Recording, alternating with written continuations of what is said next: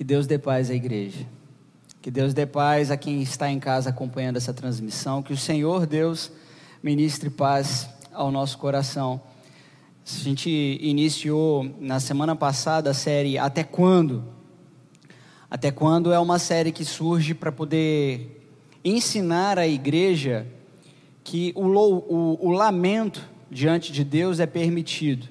Que nos momentos mais difíceis na nossa vida, os momentos em que a gente sente angústia, que a gente sente dor, a nossa ação, a nossa reação diante de Deus, ela pode ser de lamento. Que a gente não precisa ter medo de Deus. Até quando surge com esse intuito de ensinar a igreja que enquanto passamos por grandes dificuldades, nós não precisamos ter medo de Deus. E podemos diante de Deus apresentar a nossa aflição, a nossa dor, o nosso lamento. Então gostaria de convidá-los agora a abrir a Bíblia no Salmo de número 13, quando leremos o texto, esses seis versículos da palavra de Deus. E aí, depois da nossa leitura do Salmo de número 13, nós faremos uma oração, pedindo ao Senhor que nos ilumine, pedindo a Deus que Ele nos abençoe nesse tempo. Até quando, Senhor? Para sempre te esquecerás de mim? Até quando esconderás de mim o teu rosto? Até quando terei inquietações e tristeza no coração, dia após dia? Até quando o meu inimigo triunfará sobre mim? Olha para mim e responde, Senhor, meu Deus, ilumina os meus olhos, ou do contrário, dormirei o sono da morte. Os meus inimigos dirão: Eu venci. Os meus adversários festejarão o meu fracasso. Eu, porém, confio em teu amor. O meu coração exulta em tua salvação. Quero cantar ao Senhor pelo bem que me tem feito. Se puder, feche os seus olhos. Vamos pedir a Deus que Ele nos ajude, que Ele nos abençoe nesse tempo. Deus Pai, em nome de Jesus Cristo, o teu filho amado, nós te pedimos, Senhor, tenha compaixão de nós. Fala ao nosso coração, Senhor Deus, pelo poder da tua palavra, o teu espírito ministrando sobre as nossas vidas. Senhor, permita-nos ouvir a tua voz. Permita-nos, Deus, enxergar a tua mão estendida em nosso favor. Ah, Senhor, por teu grande amor, pelo teu amor, Senhor. Abençoa-nos nessa noite. Abençoa-nos nesse tempo de reflexão, de oração, de leitura da tua palavra. Eu te peço isso, Senhor, junto da tua igreja, do teu povo, em nome do teu filho amado Jesus. Amém. Você já se sentiu em algum momento é, sem ajuda, talvez você por ter algum parceiro de trabalho, aquele que trabalha junto de você ali, e aí aquele cara um pouco mais devagar no serviço, ele não te ajuda e você se sente ajuda, sem aquela ajuda, como você se sente nessa situação? Não vem uma chateação no coração? A gente não fica angustiado quando falta ajuda, quando falta alguém para poder cooperar com a gente, com aquilo que a gente está fazendo, com a nossa função? Talvez algumas mulheres aí possam é, dizer um pouco a respeito da chateação que é quando o marido não coopera dentro de casa, quando ele não participa da vida doméstica dentro de casa. A gente sabe que a, a ausência da ajuda traz algumas chateações, algumas provocações em nossos corações. A questão é pensar quando a gente se sente sem a ajuda de Deus você já passou por uma situação, uma adversidade na sua vida em que você parecia estar passando por um momento em que Deus não estivesse fazendo nada por você? Como se Deus não estivesse te ajudando em absolutamente nada? Como você reagiria ou como você reage diante de Deus numa situação como essa? Em que parece que Deus não está te ajudando em nada. Você já experimentou um momento de tumultos internos, aquele momento em que em seus pensamentos, no seu coração surgem diversos questionamentos, diversas dúvidas, e isso te deixa inquieto, perturbado. Quando isso acontece no seu relacionamento com Deus, como você se sente, como você reage diante de Deus? Quando você passa por uma situação como uma noite de angústia, uma noite de tristeza, e você encontra no texto bíblico o texto que diz: o choro pode durar uma noite, mas a alegria vem pela manhã. Mas você passa aquela noite toda de choro, de angústia, de tristeza, e quando raia o dia, nenhuma alegria. E aí vem os questionamentos. Por quê? Como você reage diante de Deus quando esses questionamentos surgem dentro do seu coração? Ou então, você já passou por pela situação de um do gosto amargo que é quando a gente perde algo importante ou quando a gente perde alguém? Você já experimentou esse gosto amargo da perda de alguém importante ou de algo? Como você reagiu? Como você reagiria diante dessa situação? Essas coisas todas que a gente levanta aqui como questões, como questionamentos da nossa vida, da vida humana, elas trazem angústia para o nosso coração, trazem sofrimento para o nosso coração. E o sofrimento ele transforma a nossa atitude. O sofrimento ele molda a nossa atitude. Quando a gente está passando por um momento difícil, quando a gente está passando por um momento ruim, o pior de nós fica exposto. A gente fica mais amargurado. A gente trata as pessoas com mais impaciência. A nossa língua fica mais afiada. Não é assim?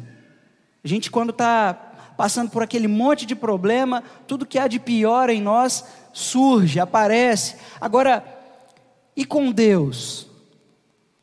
Quando existem todos esses problemas, todas essas dificuldades, como você lida, como você se relaciona com Deus nesse momento? Como você reage diante de Deus quando você está passando pelas adversidades, pelas grandes dificuldades da vida? Esse salmo, ele pode conduzir você, conduzir a nós, de momentos assim, de adversidade, ao louvor a Deus. Esse salmo de Davi nos ensina a adorar a Deus, expressando honestamente tudo o que sentimos diante de Deus. Nós temos aqui no versículo 1, Davi lamentando diante de Deus por se sentir justamente sem a ajuda de Deus. Ele diz diante de Deus: Até quando esconderás de mim o teu rosto? Essa expressão ela tem a ver com o favor de Deus. É como se Deus não estivesse ajudando a Davi, ele aqui está questionando a Deus. No versículo 2, nós encontramos no texto o Davi lamentando pelas inquietações, pela tristeza de cada dia que ele vem sofrendo. Ele lamenta diante de Deus por suas derrotas. O inimigo segue avançando e ele diz: Até quando o inimigo triunfará sobre mim? Até quando? Essas expressões são expressões de lamento que a gente encontra no texto bíblico. Por outro lado, também temos expressões de confiança no Senhor em meio à adversidade. E uma característica notável dos salmos de lamento é a estrutura do texto. A estrutura que um texto de um salmo de lamento possui.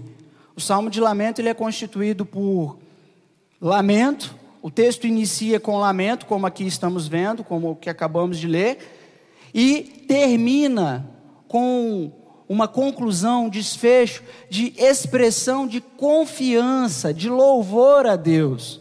O Davi ele inicia lamentando, mas ele termina glorificando, adorando a Deus, expressando a sua confiança no Senhor.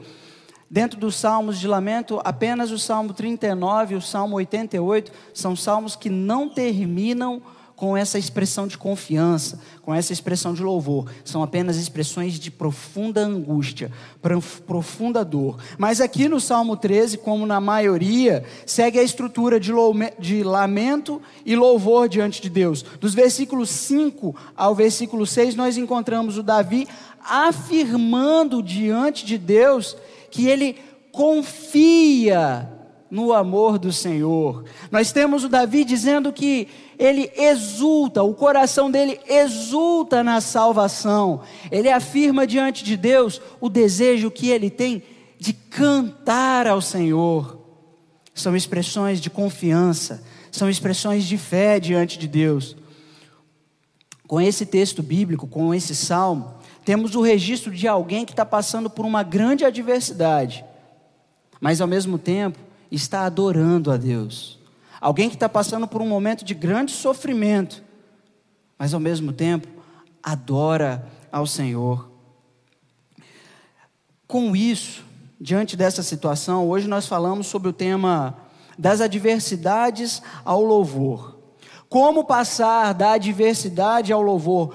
Como podemos passar por momentos difíceis, por momentos de perdas, momentos de angústia no nosso coração, adorando a Deus.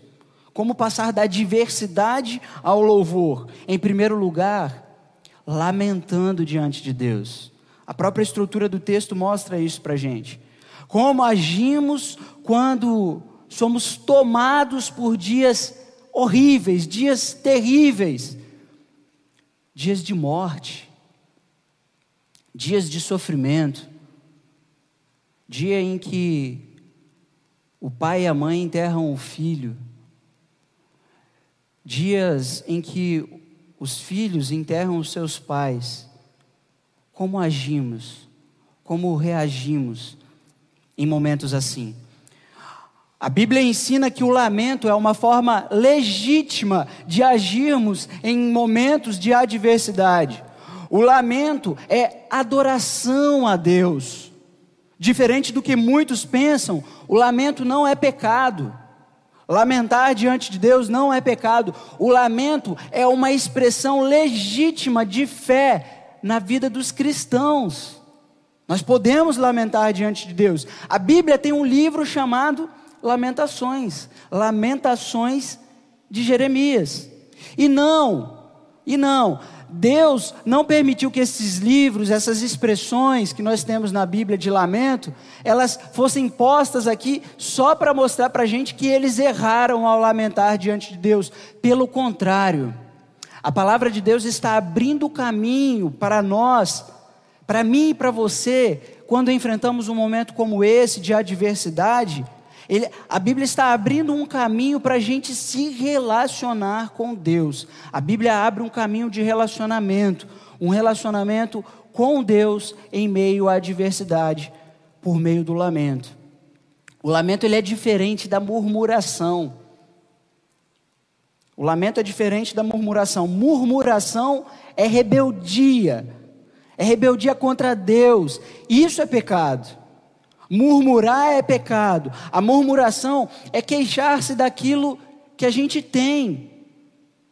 A murmuração é você chegar diante da sua mesa no café da manhã, encontrar lá o pão, a manteiga, a garrafinha de café, e aí você tem aqueles elementos ali, mas você começa a perceber que na sua mesa está faltando o queijinho, está faltando a mortadela, o presunto, está faltando algumas coisinhas, e aí o seu coração vai sendo tomado por ingratidão, e por seus olhos estarem postos sobre a ausência de coisas e o coração tomado de ingratidão, você deixa de dar graças a Deus. Isso é murmuração. É reclamar a ausência. Quando você tem a presença, não enxerga a presença e reclama por aquilo que não tem. O lamento é diferente. O lamento ele acontece quando você já está há dias, há dias, sem qualquer tipo de alimento para oferecer aos seus filhos. E aí você chora porque você não tem o que dar a, a eles de comer. Você chora porque os encontra com fome, com necessidade, e você não tem como suprir Isso é lamentar, é chorar diante de Deus, porque você não tem condições de fazer nada por eles. A gente lamenta quando está frio e a gente não tem um cobertor, não tem um lugar para se aquecer. E aí a gente lamenta diante de Deus. Você não tem o que fazer, você não tem a quem recorrer, então você expressa o sentimento de tristeza, de lamento diante de Deus. Agora, as igrejas normalmente, elas não oferecem espaço para o lamento na vida dos fiéis. E isso é um problema antigo. Esse é um problema antigo. Na Idade Média, a Igreja Católica, ela ensinava os seus fiéis que permanecer pacientes no sofrimento daria a eles a salvação. Isso é um erro um erro gravíssimo. Quando a gente observa isso, a gente está acreditando a salvação à nossa conduta. E a Igreja Católica ensinava isso, que nós deveríamos suportar pacientemente o sofrimento com alegria. Porque fazendo assim nós teríamos a salvação, um erro. Depois da reforma protestante, os luteranos eles ignoravam ah, os livros de lamento, as expressões de lamento que nós temos nas Escrituras. Existem alguns registros, alguns comentários da época da Reforma Protestante, em que eles colocavam que o livro de Jó, fazer parte das Escrituras, era uma vergonha, porque era alguém que questionava a Deus, lamentava diante de Deus. Então, esse é um problema que já vem há muito tempo. E por sermos ensinados a não chorar e nem lamentar, lamentar, mas sim mostrar a fé com alegria diante de Deus, é que nós temos exemplos como em velórios.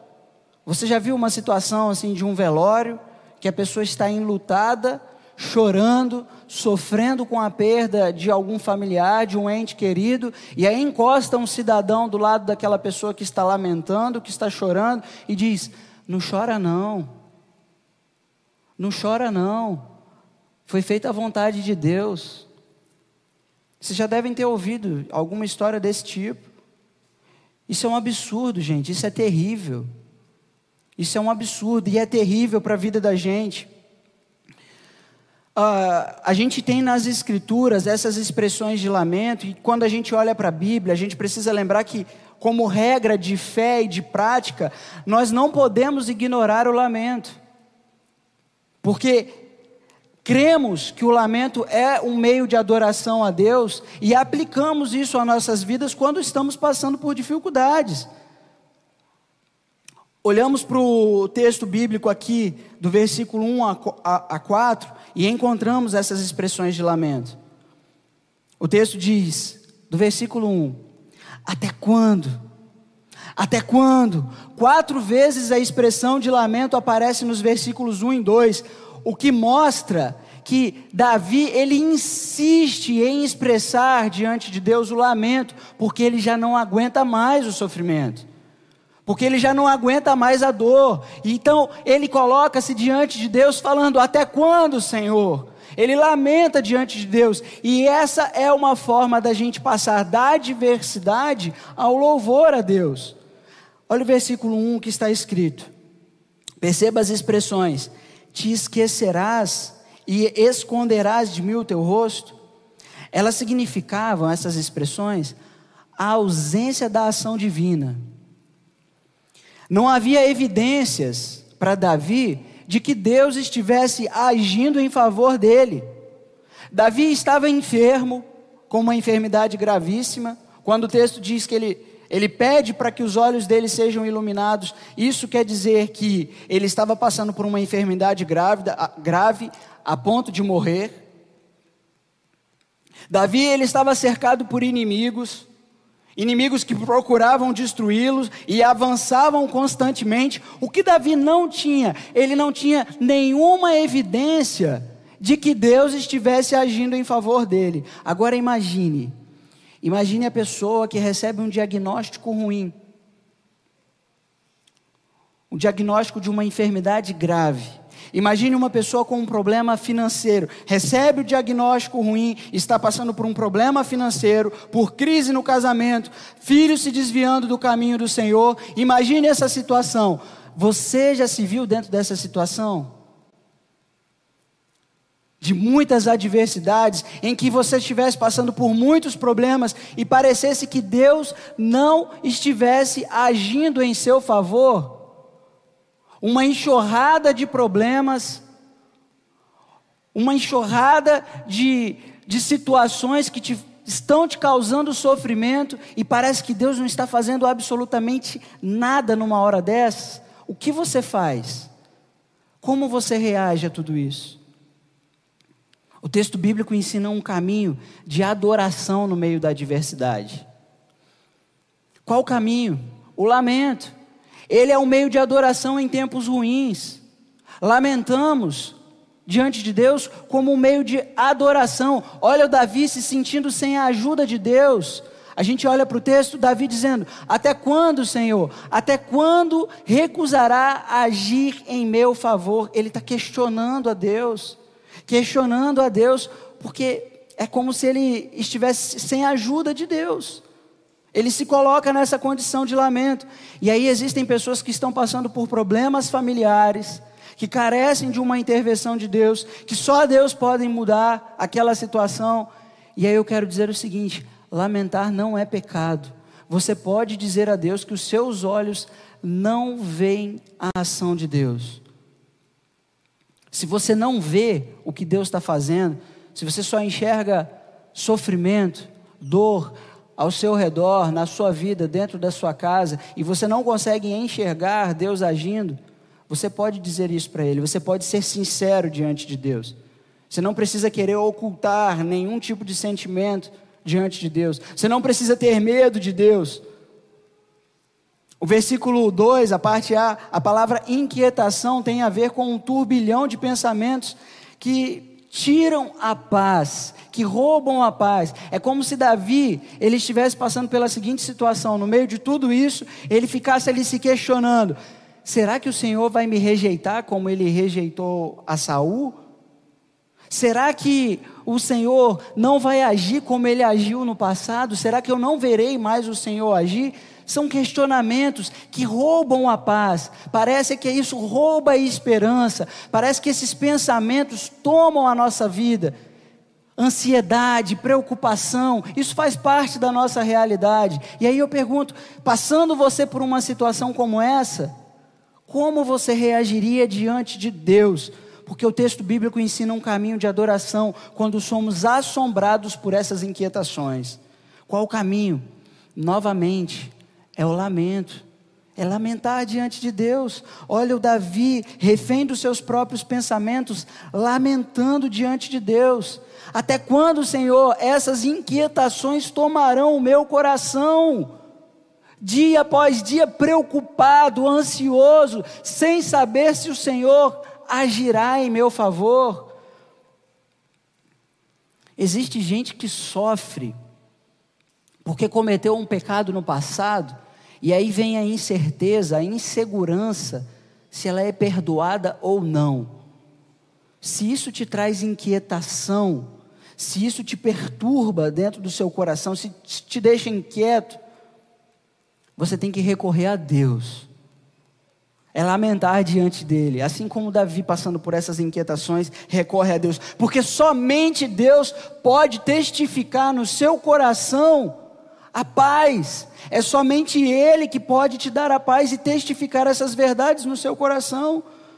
O versículo 3, a parte A, percebam a expressão: olha para mim e responde. Davi está pedindo a Deus para que ele o veja, para que Deus não seja indiferente à dor que ele vinha sentindo. Sim, Davi tem a sensação de que Deus é indiferente, indiferente com o que ele está passando. Você já se viu numa situação como essa, em que parecesse que Deus, ele é indiferente ao seu sofrimento, à sua dor? Eu estava dando uma olhada no noticiário dessa semana, e aí eu vi algumas notícias que me deixaram assim tremendamente perturbado. Notícias como um bebê de colo, de seis meses, que foi agredido por bandidos. Dois bandidos entraram dentro de uma casa, fizeram a família refém, e, e para que os pais entregassem o dinheiro, aquela criança era agredida, uma criança de seis meses. Será que essa família, essa família que estava passando por isso, não olhava e perguntava para Deus: Senhor, o Senhor está sendo indiferente a tudo isso? O Senhor não vai agir? Uma notícia como, por exemplo, uma mulher, uma mãe, assassinada diante da filha de oito anos de idade. O que essa criança pensa? O que nós podemos pensar a respeito disso? Será que Deus não está sendo indiferente com tudo isso? Com o sofrimento das pessoas? Notícias dessas semanas, todas aqui do nosso estado. Uma criança de seis anos, espancada, quase morta e estuprada pelo padrasto. Vocês conseguem ver essas notícias? Pensar no sofrimento dessas pessoas, na angústia que essas pessoas estão experimentando? E se elas não se questionam, não se perguntam, será que Deus não está sendo indiferente com tudo isso? Com a minha dor? E como a gente reage com tudo isso? Como agir, como reagir diante de todo esse sofrimento? Será que o Senhor não vê? É isso que Davi está fazendo. É isso que a Bíblia está mostrando como um posicionamento legítimo do cristianismo, que eu e você temos legitimidade para fazer quando enfrentamos o sofrimento, sem ter medo. A Bíblia ensina um caminho de adoração no meio da adversidade. A Bíblia nos ensina a adorar, a louvar a Deus no meio de grande sofrimento. De que maneira? Lamentando diante de Deus. E tem muita gente pensa, que pensa que Deus é como um relojoeiro que criou tudo isso daqui e deu corda no relógio e saiu e deixou as coisas aqui acontecendo. Tem um monte de gente que pensa isso, mas isso não é verdade, porque nós falamos com um Deus presente, um Deus que se faz presente no meio de todo esse sofrimento, no meio de todos esses acontecimentos de dor e de lamento, e a maneira como Davi se aproxima de Deus, deve ser também a nossa. Davi se aproxima de Deus com todas essas inquietações e ele se coloca diante de Deus e diz: Olha para mim, não seja indiferente à minha dor. E ele diz: Responde-me. Davi pede resposta. Davi pede porque ele deseja ouvir Deus respondendo os seus questionamentos. Ele quer experimentar a presença de Deus no meio de tanta dor no meio de tanto sofrimento. Nós precisamos nos aproximar de Deus da mesma maneira. Hebreus capítulo 11, versículo 6 diz que sem fé é impossível agradar a Deus. Que nós precisamos nos aproximar de Deus crendo que Ele existe, que Ele está presente. A gente precisa se aproximar dessa maneira diante de Deus, crendo que Ele está aqui, que Ele está no meio de nós, que Ele está aqui presente, e crer que Ele responde. Como Hebreus 11,6 diz: aproximar dele crendo que Ele existe e que Ele responde.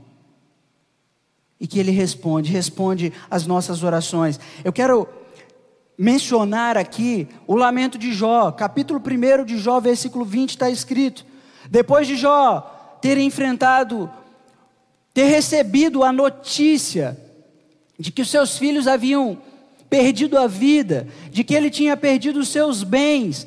Jó capítulo 1, versículo 20, depois dele saber de tudo isso, o texto diz: Ao ouvir isso, Jó levantou-se, rasgou o manto e rapou a cabeça, então prostou-se com o rosto em terra em adoração. Aí vem uma pergunta: se algo parecido acontecesse com algum de nós e nós tivéssemos essa mesma conduta, nós, como igreja, como entenderíamos a conduta dessa pessoa? Como Jó fez, levantou-se, rasgou as suas vestes, raspou a sua cabeça, prostrou-se com o rosto em terra. Como veríamos essa situação? Isso aqui é uma expressão de lamento. Aí o versículo 22 diz assim: Em tudo isso, Jó não pecou. Em tudo isso, Jó não pecou. E aí o livro de Jó vai trazer diversas expressões de lamento, um longo período de questionamento diante de Deus. E aí, o capítulo 38 de Jó, o primeiro versículo diz assim: depois de um longo período de lamento, o versículo 1 do capítulo 38. Então o Senhor respondeu a Jó do meio da tempestade. Deus responde ao lamento. Deus responde às nossas expressões de sofrimento. Nós estamos falando de um Deus presente, de um Deus vivo, de um Deus que está no meio de nós e que se revela a nós. Agora, o capítulo 42 do livro de Jó diz que depois de Jó muito lamentar e Deus responder, o versículo 5, muito familiar para nós, o texto diz assim: meus ouvidos já tinham ouvido a teu respeito, mas agora os meus olhos te veem. Depois de Deus responder, depois de Deus falar, já tem a experiência de ver a Deus. Nós estamos passando por um momento de muita dificuldade, muita gente morrendo, muita gente sofrendo. Quanto sofrimento nos noticiários, não apenas do coronavírus, não apenas dessa pandemia, mas as mulheres continuam sendo agredidas dentro de suas casas, crianças continuam sendo estupradas dentro de suas casas. Todos esses males continuam a acontecer diante dos nossos olhos. Nós passamos por um, um grande período de sofrimento. E talvez Deus esteja querendo se revelar a nós. E como nós poderemos ver o Senhor Deus se revelando, o Senhor Deus respondendo a nós? Lamentando, se colocando diante de Deus e falando: Até quando, Senhor? Até quando, Senhor? Eu não aguento mais. Até quando, Senhor, as nossas crianças continuarão em perigo? Até quando, Senhor, as mulheres continuarão sofrendo dentro de casa? Até quando, Senhor Deus, as famílias continuarão sendo destruídas? Até quando, Senhor? Até quando?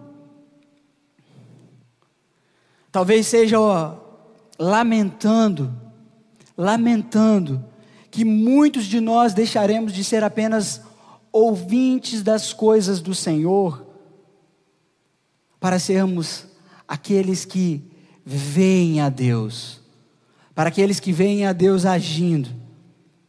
Como passar da adversidade ao louvor? Em primeiro lugar, lamentando. Em segundo lugar, para a gente passar dessa adversidade, passar do momento de tristeza, de angústia, de que maneira nós podemos passar desses momentos ao louvor? A segunda maneira é confiando em Deus. Confiando em Deus. Apesar do sofrimento de Davi, apesar dele estar passando por essa grande dificuldade, o texto mostra para a gente ele vindo lamentando, e então no versículo 5, apesar do sofrimento que o assola, Davi irrompe com uma expressão de confiança. Eu, porém, confio em teu amor. A palavra amor é a tradução da palavra hazed, que significa amor infalível. Essa palavra ela é normalmente usada para um contexto de aliança, quando Deus expressa a sua aliança com o seu povo. E quando Davi se aproxima, aqui é algo importante, que quando Davi ele se aproxima de Deus lamentando, ele não se aproxima com aquela per perspectiva de autocomiseração, Davi não se aproxima diante de Deus com todo o seu sofrimento, dizendo para Deus que a coisa está ruim, que ele está passando por um grande aperto, por uma grande dificuldade. Ele não se aproxima de Deus para que Deus tenha pena dele. Não é com base no sofrimento dele que ele se aproxima de Deus. Davi se aproxima de Deus, lamentando diante de Deus, com base na aliança, com base no amor de Deus. É nisso que Davi está se aproximando de Deus. Porque ele confia é no amor de Deus. Ele confia que Deus tem uma aliança eterna com ele. E é por isso que ele se aproxima. E aí, como você se aproxima de Deus? Se você tiver de lamentar, onde estará a sua confiança? Baseada no seu sofrimento? Eu estou sofrendo muito. É, com, é dessa forma que você se aproxima diante de Deus, você se aproximaria diante de Deus com autocomiseração? Não. A gente se aproxima de Deus confiando nele, mas confiando no amor de Deus, não confiando que ele vai ter pena de nós, não confiando que ele, ele vai olhar para a gente com compaixão apenas por causa do nosso sofrimento. Nós nos aproximamos confiando no amor de Deus. E como eu posso confiar no Senhor? De que maneira eu posso demonstrar que eu tenho confiança em Deus? Aqui, gente, a gente tem encontrado no texto bíblico uma das maneiras, lamentando. Por que, que eu posso lamentar diante de Deus? Porque eu confio no amor de Deus. Eu não tenho medo de Deus. Eu não preciso ter medo de Deus. Eu posso me aproximar dEle, lamentando, falando das minhas tristezas. E eu sei do amor dEle. Eu confio no amor dEle. Agora, o que, que acontece, por exemplo, se eu não confiar no amor de Deus? O que, que acontece comigo, o que, que acontece com a gente, se a gente não tiver essa confiança para se aproximar do Senhor? O que, que acontece conosco? De modo bem prático, é um afastamento de Deus. A gente se afasta, a gente deixa de se relacionar, a gente deixa de adorar, a gente deixa de louvar por causa do sofrimento. Se a adversidade for muito grande e nós não tivermos confiança no amor de Deus, nós nos afastamos dele, nós não expressamos nada para ele, nós não expressamos nenhum tipo de sentimento. Isso é apatia, isso é ausência de fé. Isso é ausência de fé. Agora, qual é a nossa garantia? Qual é a nossa garantia de que Deus nos ama? De que Deus tem grande amor por nossas vidas e que Ele tem uma aliança e que Ele está de braços abertos para nos receber quando passamos por momentos assim, momentos difíceis. Qual é a nossa garantia? Romanos capítulo 5, versículo 8 está escrito: Porque Deus prova o amor dele, entregando a vida do filho dele, quando nós ainda éramos pecadores, quando nós não tínhamos nenhum valor, ele entregou a vida do filho dele ao sofrimento quando não havia nenhum valor por nós, em nossas vidas, nada, o Senhor Deus entregava a vida de Jesus Cristo ao sofrimento, por amor de nós. Ele prova o amor dessa forma, entregando Jesus Cristo. E a Bíblia apresenta, as Escrituras mostram para a gente que Jesus Cristo ele é apresentado por meio da Bíblia como o homem de dores. E quantas dores! Quantas dores o Senhor Jesus experimentou. Ele sabe o que é sofrimento. Ele sabe o que é sofrimento. Vocês já pararam para pensar que a maneira como Deus vem, a maneira como Deus se coloca ao nosso lado, é como um homem de dores. Deus vem e se coloca ao nosso lado com dores, com sofrimento. E aí a Bíblia fala para a gente de dores emocionais. Dores emocionais que Jesus experimentava no Getsemane, transpirando sangue, ele pedia: Pai, se possível, afasta de mim esse cálice tamanha angústia emocional, psicológica, ele sabia o que ele estava para experimentar como sofrimento. E quantos de nós passamos por enfermidades emocionais, sentimos dores aqui dentro. E olha Jesus colocando, Pai, se possível, afasta de mim esse cálice. Dores físicas, O Senhor Jesus é um homem que conhece as dores físicas. Na ponta dos chicotes que os guardas romanos usavam, havia um, um tipo de material cortante. E Jesus Cristo experimentou a ponta desses chicotes por causa dos nossos pecados. Ele experimentou a ponta desses chicotes por causa dos nossos pecados. Ele foi moído por causa dos nossos pecados. Doía porque ele era homem como nós. Doía porque ele era alguém de carne e osso, assim como eu e você, que experimenta a dor. Na cruz, na cruz, a sua mão foi perfurada, perfurada, e ele foi pendurado. Dor física, dor física. O Senhor Jesus experimentou dores emocionais, dores físicas, a dor do afastamento de Deus, quando ali na cruz ele diz: Deus, por que me abandonaste? Jesus sabe o que é sofrer. Jesus sabe o que é sofrer. E Ele vem e se coloca ao nosso lado. É por isso que a gente pode confiar. Confiar no amor de Deus. E expressar todos os nossos sentimentos diante dele, sem omitir nada. Eu queria te convidar a abrir a 1 Pedro, a carta de Pedro capítulo 1, versículo 18 a 21.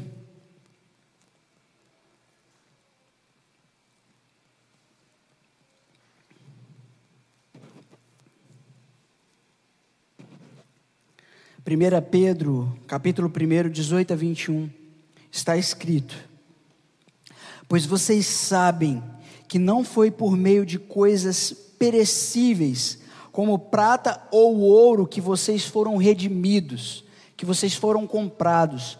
Não foi prata nem ouro que Deus ofereceu para ter as nossas vidas. Não foi prata nem ouro que Deus ofereceu para ter uma aliança conosco. O texto diz, versículo 19: Mas pelo precioso sangue de Cristo, como de um cordeiro sem mancha e sem defeito, conhecido antes da criação do mundo, revelado nestes últimos tempos em favor de vocês.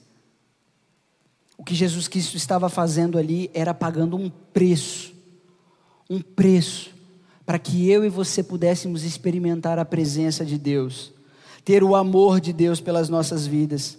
Quando a gente não valia nada, o homem de dores já nos amava. O homem de dores já nos amava. E esse homem de dores quando foi batizado, Mateus capítulo 3, versículo 17, a Bíblia diz que o céu se abre e uma voz diz a respeito de Jesus Cristo: Este é meu filho amado em quem eu tenho prazer. Deus tem prazer na vida de Jesus, na obra de Jesus. E este filho amado de Deus, em que Deus tem prazer, vai ser enviado à terra para o sofrimento este filho amado em quem Deus tem prazer vai experimentar a cruz, e essa cruz que ele vai estar, ele vai estar no nosso lugar. E quando a gente fala de substituição, quando nós falamos de substituição, nós precisamos compreender que o filho amado de Deus foi para o lugar de pecadores, se fez pecado no nosso lugar. E nós fomos para onde? se se tratando de uma substituição, se aquele era o nosso lugar e ele foi para o nosso lugar, nós viemos para o lugar dele, o lugar de filhos amados. Filhos amados em quem Deus tem prazer. Nós nos aproximamos de Deus, nós nos aproximamos de Deus com essa confiança, nós confiamos em Deus por causa do que as Escrituras mostram para a gente, que Jesus Cristo recebeu a ira de Deus no nosso lugar, e por isso nós nos apresentamos diante dEle, com lamento, com dor, com sofrimento, e dizemos: Pai, o que está acontecendo? Não baseado na nossa dor, não baseado no nosso sofrimento, mas baseado na obra do Filho de Deus em Jesus Cristo, no amor de Deus. Ainda no Salmo, o versículo 5 tem uma expressão: O meu coração exulta em tua salvação. Isso aqui é uma expressão de confiança, de louvor a Deus. Se alegrar na salvação. O que, que é isso? Em meio ao sofrimento, em meio à dificuldade, o Davi está falando de paz. Paz. Em meio à dor, o Davi está falando de paz. 1 Pedro, ainda, capítulo 1, versículo 6, o apóstolo Pedro está falando da experiência, da exultação e do sofrimento. Essas coisas não estão divorciadas.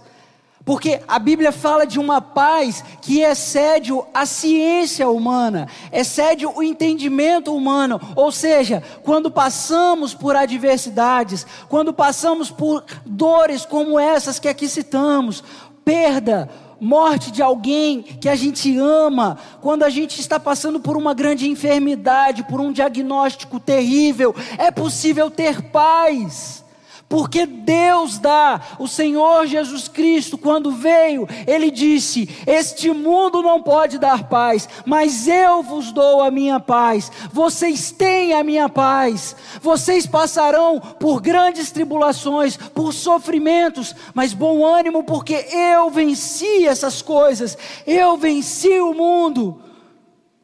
Jesus ele oferece essa paz em meio ao sofrimento. Por isso, em meio às adversidades, a igreja adora ao Senhor. Em meio às adversidades, a igreja se coloca diante do Senhor, seja com lamento, seja com choro, com pranto, com confiança diante do Senhor e experimenta da parte de Deus a paz, a paz que excede todo entendimento humano. Todo entendimento humano. E se você não experimentou essa paz, você pode se colocar diante de Deus. Lamente porque você não tem paz. Lamente porque está doendo. Porque estamos falando de um Deus que responde, de um Deus que fala. E o versículo 6, a gente passa para a conclusão, observando esse versículo, versículo 6. O Davi expressa uma outra é, palavra, uma outra sentença de confiança quero cantar ao Senhor. E cantar ao Senhor é, é algo que marca as Escrituras do começo ao final. Por exemplo, Moisés cantou ao Senhor quando o mar se abriu. Ele cantou ao Senhor, ele louvou ao Senhor, disse palavras de engrandecimentos depois de um grande feito, depois de uma grande manifestação da obra de Deus. A Débora cantou. A Débora também ela canta diante de Deus depois de Israel vencer uma batalha contra os seus inimigos. Canta ao Senhor, louva ao Senhor, porque uma vitória veio da parte de Deus. Maria cantou ao Senhor. Maria disse: A minha alma engrandece ao Senhor quando no ventre dela ia sendo gerado o Filho de Deus. Alegria na salvação. Desejo de cantar diante de Deus. O lamento não te faz um inimigo de Deus. Ele não te afasta de Deus. A gente tem o Davi, que agora há pouco estava lamentando, e agora ele está dizendo que ele quer cantar a Deus. Ele quer ver Deus agir. Ele espera Deus agir e cantar diante dele. Percebe como a vida cristã é? O cristão ele não é isento do sofrimento. Todavia, enquanto está sofrendo, ele não é afastado do louvor. Enquanto o cristão sofre, ele não está sendo afastado da adoração. Porque o lamento é um meio de adoração.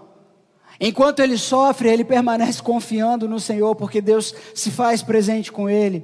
Que Deus dá alento ao seu coração. Em meio às adversidades, o cristão experimenta a vida de Deus, de um Deus que responde, de um Deus que fala. Esse é o grande mistério da paz, a paz que só Jesus pode nos dar. É o mistério da paz. Apesar do sofrimento, temos o Senhor conosco. temos o Deus presente até o fim. Promessa do Senhor Jesus. E aí em Atos, capítulo 16, existe uma passagem também muito familiar para a gente. Atos capítulo 16 mostra Paulo e Silas na prisão.